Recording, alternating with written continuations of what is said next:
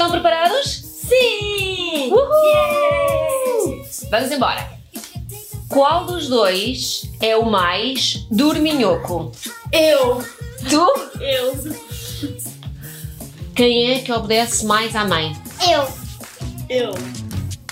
Eles, se calhar, daqui a uns anos não vão gostar de saber que foram esportes, se calhar vão, vão cobrar-me vão cobrar-me por isso. Que eu ponho na fotografia, na- no Instagram, era o que eu poria numa moldura. Portanto, eh, isto entra demasiado na vida delas. Não, é só a imagem. Se eu lhe disser, mãe, eu não queria ter estado nas redes sociais desde pequenino. Eu vou dizer, meu filho, lembras daquela escola que tu andaste e gostaste muito e que foste bem educado, das viagens que tu fizeste, do conforto que tu tiveste, tudo isso foi pago com a profissão da mãe. Portanto, ele só tem que estar contente.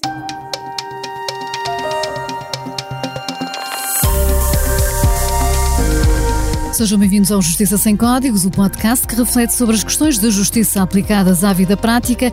Eu sou Ana Peneda Moreira e hoje, Paulo de Saicunha, falamos sobre a exposição de menores nas redes sociais. Olá, Ana. Falamos, falamos dos perigos e das responsabilidades parentais que, à, à luz da lei, enfim, encarregam quem, quem exerce essas responsabilidades de especiais deveres de proteção. São nossos convidados eh, Tânia Gaspar, psicóloga, professora associada da Universidade Lusófona e coordenadora nacional do estudo sobre comportamento da saúde de crianças à idade escolar da Organização Mundial de Saúde. E temos também aqui em estúdio o Ricardo Vieira, inspetor da Polícia Judiciária, tem dedicado os últimos anos a investigações que envolvem crimes contra crianças nas redes sociais. Ambos sejam muito bem-vindos e muito obrigada por eh, nos acompanharem nesta eh, discussão. Ora, no início deste podcast ouvimos eh, três vozes de três influencers que expõem os filhos menores nas redes. Pipoca Mais Doce, Fernanda Velez e Barba Corby numa entrevista uma grande reportagem da SIC, assinada pela Carolina Reis e também pela Amélia Moura Ramos, partimos eh, precisamente da exposição que os pais fazem da imagem dos filhos nas redes sociais, sejam eles famosos ou não, para falarmos de uma problemática que Ricardo Vieira, vou começar por si, tem contornos eh, muito graves, mas já lá vamos esses contornos mais graves. Começo por lhe perguntar, eh, como inspetor eh, e no seu trabalho, o que é que nota? A maioria eh, dos pais com quem acaba por falar no âmbito de algumas investigações tem consciência dos perigos eh, da exposição dos filhos? Infelizmente não. Eh, Infelizmente, na maior parte das situações, os pais que se deslocam à, à Polícia Judiciária eh, vão já eh, enquanto pais de uma vítima. Eh, E por isso mesmo, por não saberem todos os riscos que são inerentes à, exposição social, a que aquelas crianças, estamos a falar muitas das vezes de, de crianças, que hum, em tenra idade se começam a, a expor socialmente nas, nas redes sociais. E os pais, sem essa noção, muitas das vezes são os pais os, eh, os facilitadores da, da criação desses, desses perfis, ou seja, são eles que acabam por eh, dar os primeiros passos para que os filhos se exponham a todos os perigos que a internet hoje em dia tem. Tânia Gaspar, gostava também de ouvir relativamente a este assunto. Uh, são muitas vezes os pais que, que acabam por incentivar os filhos a entrar neste mundo de porta aberta? Olá. Portanto, os pais efetivamente são um modelo e, portanto, de- um dos riscos exato de poder hum, partilhar as fotografias é a criança não ir aprendendo qual é a forma que deve eh, expor-se e comunicar e, e ter esta ligação com as novas tecnologias. Numa primeira fase, muitas vezes os pais fazem isto quando as crianças ainda são muito pequeninas e, portanto, ainda não se apercebem, e depois, progressivamente, ao longo do seu crescimento, numa primeira fase, até podem achar interessante, mas quando chega à adolescência, muitas vezes isso cria até eh, conflitos e dificuldades com, com, com os pais. Portanto, este trabalho, por um lado, deveríamos pensar na questão da privacidade e, portanto, é importante, as novas tecnologias estão cá, da forma de comunicar, de socializar, de partilhar. Portanto, são novas formas de o fazer e nós temos que ter isso em conta. Mas hum, uma coisa é enviar para os avós, para os primos, para a família que está longe, no sentido de aproximar e de haver aqui uma relação de proximidade. Outra coisa é efetivamente colocar em redes sociais mais abertas, em que toda a gente terá acesso e depois eh, isso poderá ter eh, vários impactos. E, ouvíamos precisamente no início deste podcast eh, uma das intervenientes dizer que a única coisa que faz é expor fotografias dos filhos eh, como eh, colocaria numa moldura. Esta moldura tem uma dimensão muito maior do que aquela lá de casa.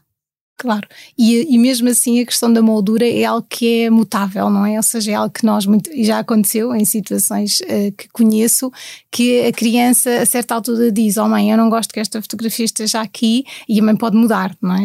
Uh, agora, nas redes sociais isso é mais complicado, porque sabemos que mesmo que sejam apagadas, já estão algures uh, na, na, no, no cyberespaço, e é muito mais difícil controlar e o, o, food, o footprint que fica e não é a mesma coisa, não é? E aí dentro do nosso circuito familiar são as pessoas mais próximas que normalmente estão em casa e nas redes sociais se não houver realmente esse, esse cuidado com a privacidade e tem que haver uma literacia digital muito grande para as pessoas saberem efetivamente como regular, é muito fácil as fotografias irem para outras pessoas.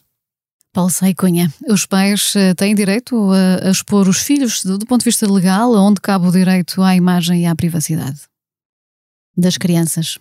As crianças, naturalmente, têm esses direitos que são direitos subjetivos e que muitas vezes até se dizem direitos pessoalíssimos, que têm a ver com uh, a esfera mais íntima e mais próxima dos direitos de personalidade. O problema das crianças é que têm uma incapacidade de exercício de direitos.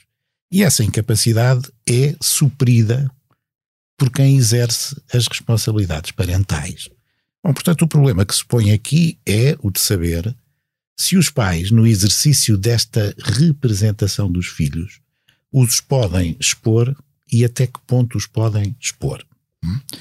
É, e outra realidade que há a ter em conta é a da capacidade natural das crianças e a da expressão do consentimento que vai variando em razão da eh, maior maturidade das crianças. Portanto, uma coisa é expor a fotografia de um bebê que não tem a capacidade para manifestar uma vontade, outra coisa é, relativamente a um adolescente ou uma criança de 7, 8 anos, que já pode expressar alguma vontade no sentido da exposição da sua intimidade, da sua imagem, por aí fora. Claro que uma coisa é o exercício destes direitos das crianças e a forma como se vai suprir a incapacidade de exercício que eles têm, Outra coisa são os riscos associados à exposição. E esse problema já não tem a ver com o consentimento e com o exercício desses direitos, tem outra órbita de questões que muitas vezes entra uh, na esfera de alguma iliteracia ou de total ignorância de, do tipo de riscos a que uhum. uh, se sujeita às crianças. Mas é importante dizermos aqui que não estamos só a falar em questões morais ou éticas ou de melhor ou pior uh, exercício do poder parental. Estamos a falar de, de leis. Eh, e a lei uh, prevê, nomeadamente no Código Civil, mas também, enfim, na própria Constituição da República Portuguesa, há várias formas de encontrarmos os, os, direitos das crianças no que diz respeito a esta temática que estamos aqui a falar, mas há pouco estava a referir que, de facto, há aqui um, um dever de, dos pais em respeitar aquilo que é a opinião dos filhos. E isso está previsto no Código Civil. Mas como é que hum, como é que depois se consegue, à luz da lei, perceber aquilo que é a maturidade dos filhos, porque isso uh, está previsto no conteúdo das responsabilidades parentais, artigo 1878, não é? Uh, que diz que os filhos devem obediência aos pais, estes, porém, de acordo com a maturidade dos filhos, devem ter em conta a sua opinião nos assuntos familiares importantes e reconhecer-lhes autonomia na organização da própria vida. Mas quem é que sabe se uma criança tem ou não maturidade? Vamos lá ver. É essa, essa, como em muitas outras questões a que a lei recorre a cláusulas gerais, depende dos casos concretos e das pessoas em concreto. Agora, é, é fácil de perceber que, à medida em que uma criança se aproxima da maioridade, a sua capacidade natural de entender e querer as coisas e de expressar vontades que são relevantes para o direito, eh, enfim, aproximando-se da maioridade, eh, essa vontade será cada vez mais relevante, não é? Bom, agora, o, o, aquilo que a Ana perguntou na base uh, também tem um reverso, tem um reverso da medalha, que é o de uh, quando uma criança já com uma vontade relativamente formada e com uma determinada maturidade se pretende ela própria expor, e esse fenómeno hoje existe, existe muito, eu sou pai de crianças de várias idades, uma criança com 11 anos passa a vida a fazer TikToks na internet. Bom, num, enfim, diz ela, em grupos fechados, eu não sei se são grupos fechados, não percebo nada disso, mas a questão é que, porventura, no exercício das responsabilidades parentais, terei que impedir a criança de se expor, mesmo quando ela se quer expor. É? E, portanto, há este reverso. Os pais podem expor as crianças, ou os pais podem impedir a exposição das crianças enquanto não são maiores, porque entendem que, de facto, isso importa um risco que é um risco não desprezível. Uhum. Isso leva-nos para o artigo, eh, para o ponto 1 deste artigo, que diz que compete aos pais no interesse dos filhos velar pela segurança e saúde uh, destes. Tânia Gaspar, esta questão da maturidade. Uma criança tem maturidade a partir de que idade para saber se deve ou não entrar numa rede social?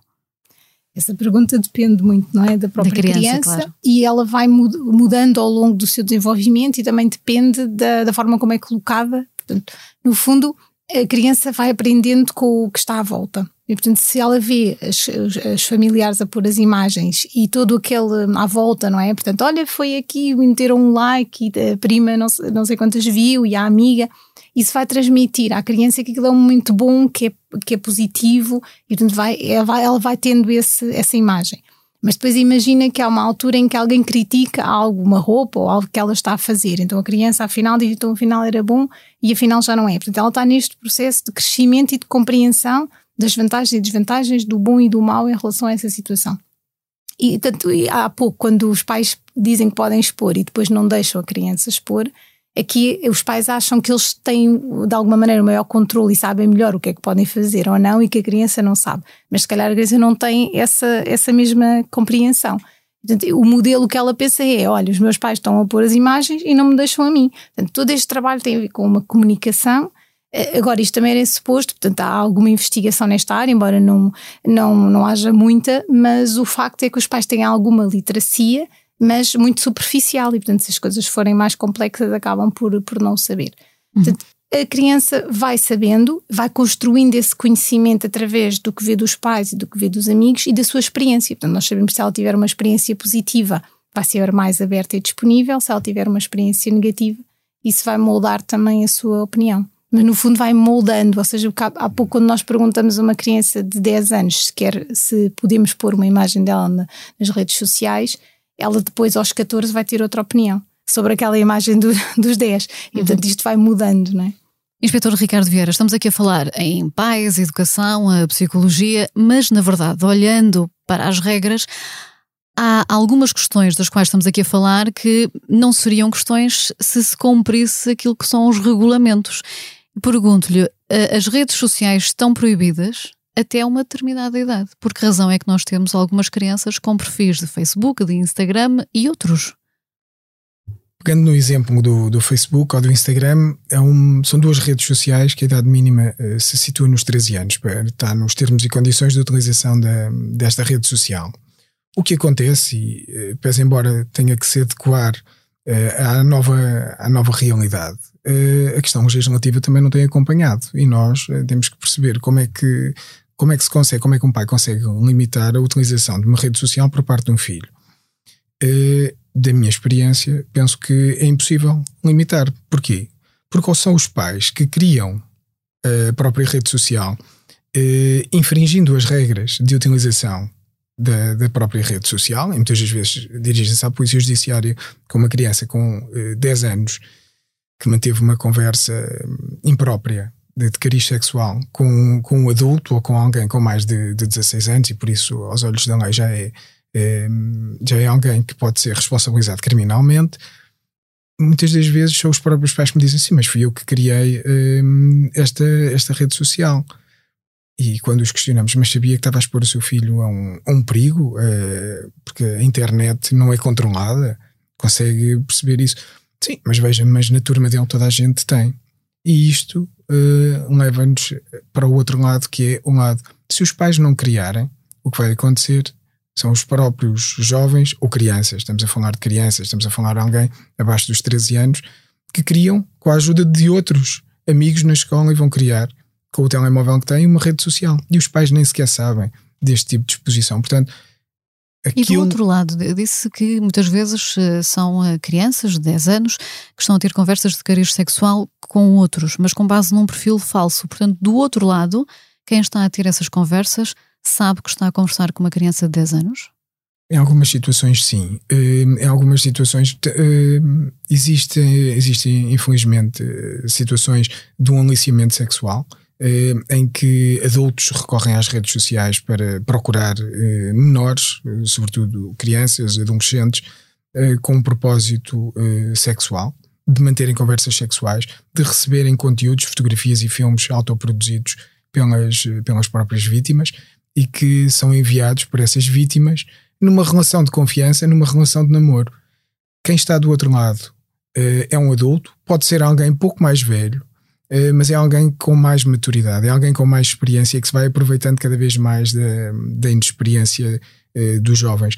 Defendemos, a Polícia Judiciária tem feito esse, esse esforço em algumas campanhas de, de prevenção, que passa muito pela, pela educação desde tenra idade, desde logo do, do momento inicial se os pais e as escolas eh, tiverem um trabalho de educar os mais jovens, as crianças, no sentido de perceberem quais os perigos que estão na internet, e não é apenas, não, não podemos gastar, a sociedade não pode gastar uma hora ou duas num ano letivo inteiro eh, a explicar isto e passar à frente.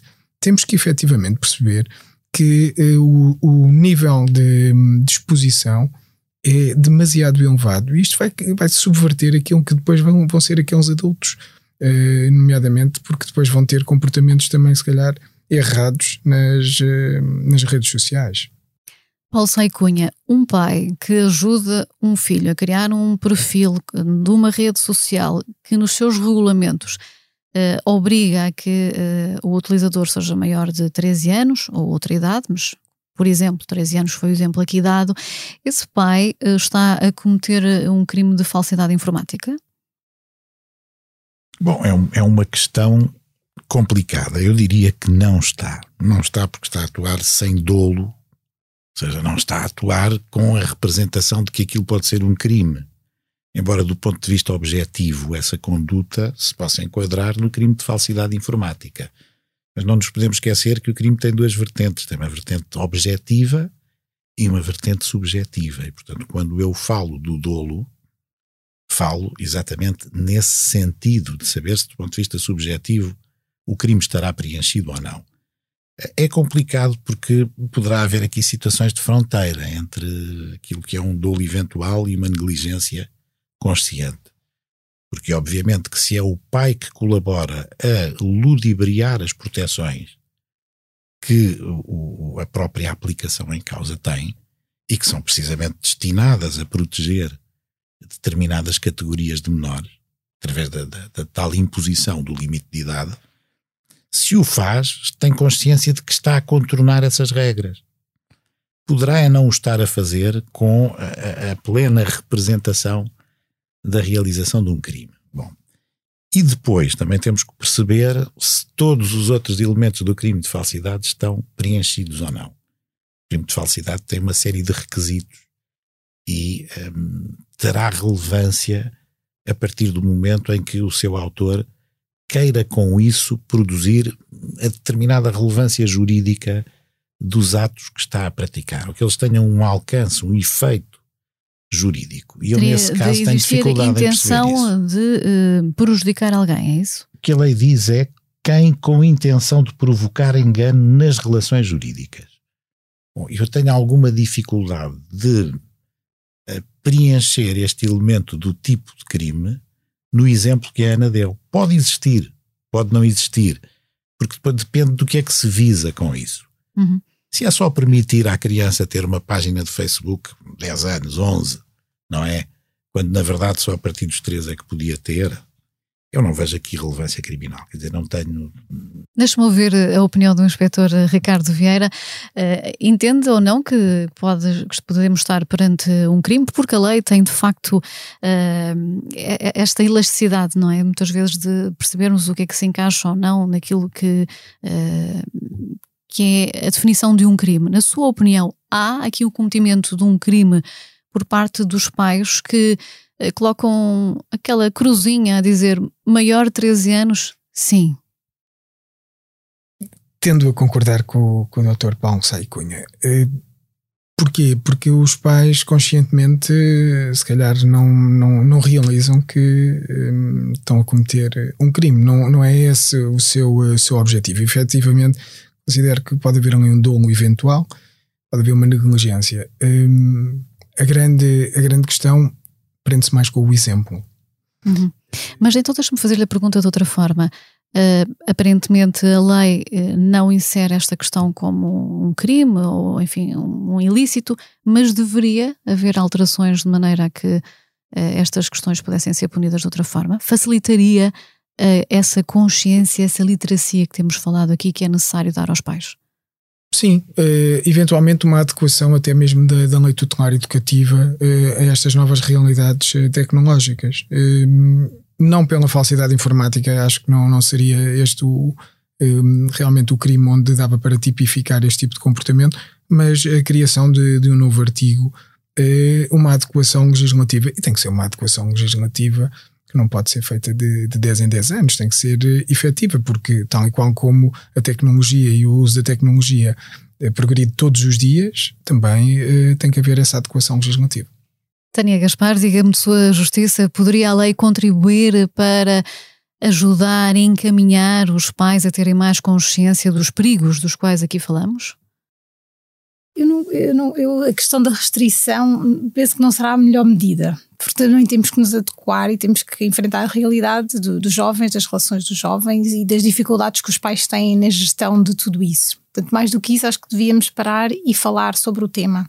E, e, a educação e a sensibilização é importante, portanto, fazer as tais campanhas, mas acho que tem que ser algo que trabalhe exemplos concretos. Um, porque muitas vezes só falar sobre o tema, a pessoa depois quando vai à situação, aquilo que falou há pouco das questões das relações amorosas, envolve-se em emoções, eh, muitas vezes também não são todos os jovens que, que, que, acabam por ser mais suscetíveis, ou pela idade em questão, ou por serem crianças com menos autoestima, portanto há ali também um perfil, digamos assim, que adere mais e que tem maior risco nestas situações, portanto eu mais do que restrições, penso que seria falar sobre o tema, ouvir as dificuldades que os pais têm e que os jovens têm, as necessidades que eles têm e tentarmos encontrar estratégias mais seguras para eles poderem eh, cumprir essas necessidades, mas de uma forma mais segura.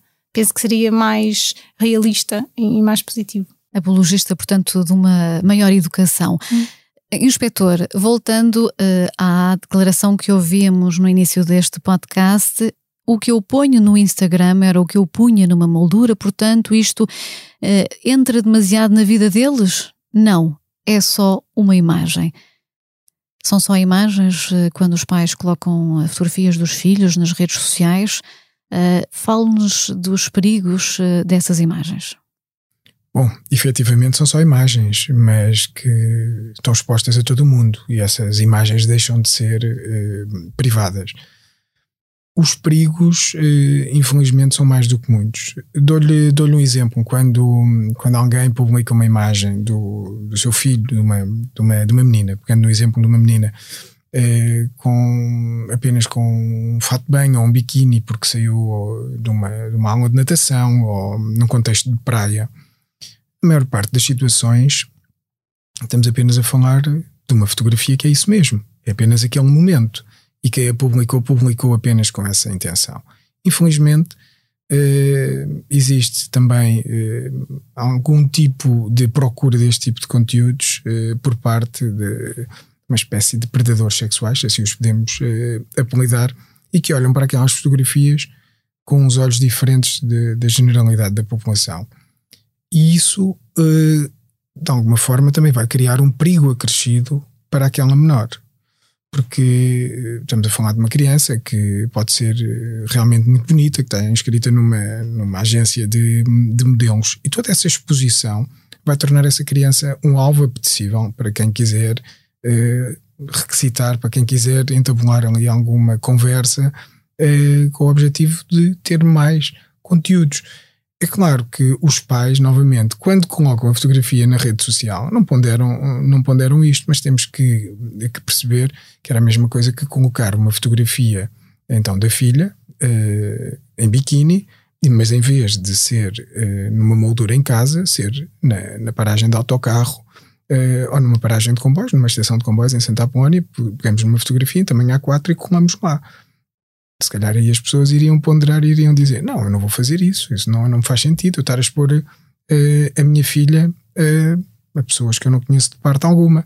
Então, porquê é que o fazem eu na, na rede social? Porquê é que fazem na rede social tentando apenas expor? Não tem que ponderar os riscos que existem, sobretudo quem está presente nas redes sociais, como o digital influencer, como os influenciadores dos dias de hoje, tem que perceber que eles próprios são muitas das vezes perseguidos, muitas das vezes são vítimas de ódios e de perseguições por parte de, de quem não gosta deles. E uh, os filhos deles também, infelizmente, em algumas situações são. E aí surgem as situações do bullying, obviamente que é paralelo a esta questão, mas está de alguma forma uh, interligado. Quando temos situações de bullying, que são investigados um cyberbullying, uh, em que uma, uma jovem, uma criança, tem fotografias numa, numa rede social que, que são uh, postadas, são disponibilizadas pelos pais e é alvo de inveja na escola onde anda.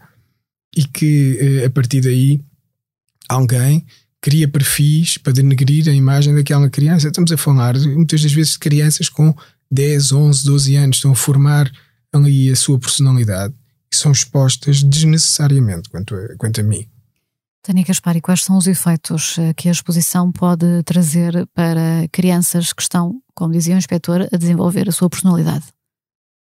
Portanto, há vários impactos que pode ter. Um, por, um, por um lado, esta questão da, da, sua, da sua autoestima e do seu autoconceito de ser muito baseado nesta imagem, não é? Portanto, ou seja, que os pais uh, ficarem muito felizes quando, uh, quando a imagem é muito apreciada e a ver isto no, no contacto vai, vai criar aqui uma imagem de que quando tem mais likes, quando, tem quando é mais apreciado, isso é melhor para ela e quando é menos, isso é pior, não é? Isso vai fazer com que também ela sinta isso no futuro, quando ela própria for utilizar as redes sociais esta, esta, o seu autoconceito depender tanto da imagem externa, que é algo que também não é, não é tão bom. Por outro lado, a questão dos amigos, ou seja, se os pais colocam imagens de situações familiares ou de tipo de roupa ou situações sociais que eles depois podem ser gozados pelos colegas na escola, uh, eles podem retirar as imagens e, e, alterá-las, etc. E isso poderá fazer com que a criança depois na escola se sinta realmente com baixa autoestima e com dificuldades. A nível do futuro, é mais a, nível desta própria da noção de intimidade, ou seja, no fundo, o que é que nós é importante nós sabermos pre, preservar a nossa intimidade e as crianças acabam por não, não ficar com os limites e com as, as bordas um bocadinho diluídas. E poderão mais tarde, quando elas próprias tiverem a iniciativa do fazer, acabar por ter um comportamento de exposição muito adequado. E, e há estudos que também mostram que há aqui uma relação, eh, por exemplo, com o estilo parental, com esta questão de, de colocar mais ou menos imagens no, no, nas redes sociais, com também pais mais permissivos. E, portanto, juntando mais pais permissivos e com menos limites, as crianças têm um maior risco de se tornarem adolescentes com uma grande exposição e depois, aí nessa altura, uh, o impacto ser ainda maior. Paulo Sai Cunha, não há ainda grande tradição nos tribunais de avaliar estas questões, possivelmente porque elas também não chegam lá, mas há um acórdão do Tribunal da Relação de Évora de 2015 em que os pais foram eh, proibidos eh, de divulgar fotografias ou informações que eh, permitissem identificar uma filha de dois anos nas redes sociais. Qual é o peso de acórdãos como este um, naquilo que são casos futuros? Bem, esse acórdão é um acórdão que já não é muito recente, é de 2015, como a Ana disse bem, surge num contexto específico e trata de facto de uma questão nova, que é aquela que precisamente decorre da possibilidade de hoje nós termos janelas abertas sobre o mundo, como é o caso da internet e das redes sociais, em que eh, as pessoas não se apercebem muitas vezes das consequências que a colocação de uma imagem aí pode vir a ter, e para essa comparação que a Ana falou inicialmente, de que é a mesma coisa que ter uma moldura em casa, não é, obviamente. Um, e, aquilo que aí é dito é, no acórdão, é o de que de facto os pais devem ter em conta que uh, o critério do exercício das responsabilidades parentais, que é um poder de ver, não é? Um poder de ver, é exercido no chamado superior interesse do menor. E, portanto, não é às vezes uma posição egoísta, autocentrada dos pais, que passa por um desejo, que é um desejo até, enfim, legítimo, inócuo, de expor os filhos para a sua própria satisfação. Que isso tem que ser temperado naturalmente com critérios que passam pela ponderação do interesse do menor, que pode não coincidir com esse desejo dos pais de os exporem nesta ou naquela circunstância. Agora, se permita, eu um, um bocadinho atrás relativamente à criminalização deste tipo de comportamentos. Eu não sou um adepto da neocriminalização. Isto é, a propósito de qualquer problema, inventa-se um crime e está o problema resolvido. Não é assim. Eh, por um lado, porque tem que se demonstrar que há eficácia na tutela penal. Se a tutela penal não é eficaz, não serve para nada. E uh, não se devem criar leis penais, sobretudo, que se sabe à partida que estão votadas ao insucesso. Não é resolver o problema. Bom, e naquele caso que há bocadinho falámos, em que o pai cria um perfil contornando as regras da aplicação que está a usar, eu diria que esse nem é o caso mais grave, nem o mais frequente. O mais frequente é serem os próprios menores, às escondidas.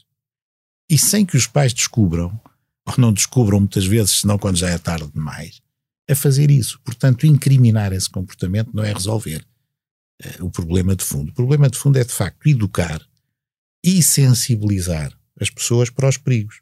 O que entra hoje numa rede social é virtualmente público e virtualmente indestrutível.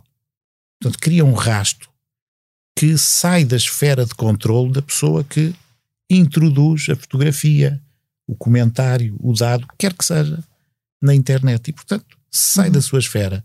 Obviamente que isto tem que hum, ser, em primeiro lugar, interiorizado pelas pessoas, tem que ser explicado às pessoas, para que de facto afirmações desse tipo, isto é a mesma coisa, para no Instagram, ou pôr numa moldura em minha casa, estou a fazer exatamente a mesma coisa. Não é isto revela, de facto, a ignorância dos riscos que são sérios e que. Uhum. Ainda assim, vou insistir eh, nesta questão, porque há pouco falava muito da existência ou não do, do dolo, eh, quando há. Eh, estávamos a falar sobretudo da questão da falsidade informática, mas agora também ao nível da exposição e deste dever de proteção do, daquilo que é o superior interesse da criança. Em casos como este que, que, foi aqui, que foram aqui relatados pelo inspetor Ricardo Vieira, em que há depois apropriação de fotografias dos filhos para redes de pornografia infantil infantil uh, ou outros, nestes casos, e se houver uma exposição efetivamente excessiva, uh, eventualmente quase uma uh, comercialização dessas imagens das crianças, pode haver aqui alguma margem para a penalização uh, dos pais, uh, não obviamente pelos crimes de abusos sexuais que possam daí advir ou pela pornografia infantil, mas uh, relativamente àquilo que deveria ter sido o dever de zelo na proteção dos filhos. Bem, naturalmente que se estivermos perante um grau intolerável de negligência relativamente à proteção dos filhos, bom, aí podem ser tomadas medidas não de natureza penal, mas outras, inclusivamente de natureza tutelar, de, de aplicação da, da lei eh, das crianças em perigo, por aí fora. Mas eu acho que são situações muito, muito, muito extremas para a realidade de que estamos a falar. Volto a dizer que aquilo que interessa é fazer a pedagogia e a consciencialização para os riscos, porque é isso que parece que falta, não é? É isso que parece que falta. E há que evitar também alguns exageros. Eh, porque depois muitas vezes cai-se. Lembra-se que ainda aqui há uns tempos falámos daquela questão da imagem do álbum Nevermind dos, dos Nirvana, não é? O bebê capa do álbum dos Nirvana mais tarde veio dizer que queria uma indenização porque queria não queria ter sido exposto. Que a imagem tinha um conteúdo sexual ostensivo e porque tinha uma nota e parecia que aquilo era. A certa altura entra-se. Esse caso em Portugal poderia ter tido uh, pernas para andar? Francamente, acho que não. não. Acho que não. E acho que. Mas há ali uma nudez exposta. Nós podemos pensar que estamos perante um aproveitamento e se calhar é lícito pensarmos é, é, nisso. Mas há um bebê é, exposto, é, nu. Eu não gostaria que os meus pais tivessem feito isso, confesso.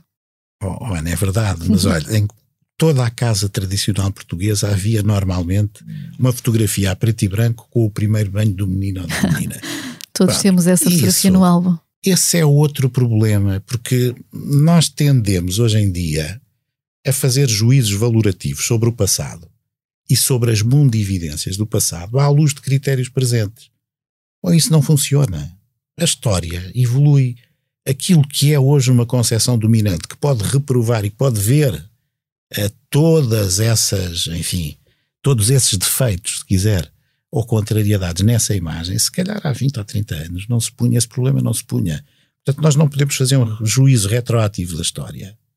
E não pode, eh, enfim, hoje o adulto fotografado vir reclamar o que quer que seja por isso, porque, enfim, não há base jurídica suficiente para o fazer, não há ilicitude e não havia na altura, e portanto acho que, uhum. enfim, quando se entra no domínio da patetice, acaba por se deitar fora o menino com a água do banho. Nós estamos a discutir problemas sérios, não é? Depois se atingem este nível de patetice, de disparate, são descredibilizados por isso, por estes pequenos exemplos. Vejamos do ponto de vista psicológico, pode ser e vou usar aqui entre aspas o termo do Paulo Saicunha, uma patetice. Uh, curiosamente, este álbum dos Nirvana chama-se Nevermind. Uh, e há aqui um adulto que vem agora dizer que não gostou eh, da exposição a que foi sujeito pelos pais. Isto pode efetivamente acontecer, pensando que, que o está a fazer de boa fé, aquele adulto, tendo em conta que possivelmente já nada o identifica com aquela imagem daquele bebê e se se permanecesse no silêncio, certamente nunca seria identificado com aquela capa, mas há um adulto que pode sentir-se violado naquilo que foi a sua uhum. exposição, Tânia? Sim, porque isto também tem a ver com a segurança, não é? Ou seja, esse adulto pode ter sentido que os pais não o protegeram ou que não lhe deram a segurança na altura que ele precisava. Portanto, nós numa primeira fase, o objetivo fundamental nos primeiros anos de vida é, é a nossa segurança básica, é nós sentirmos que as nossas necessidades emocionais e outras são satisfeitas com segurança.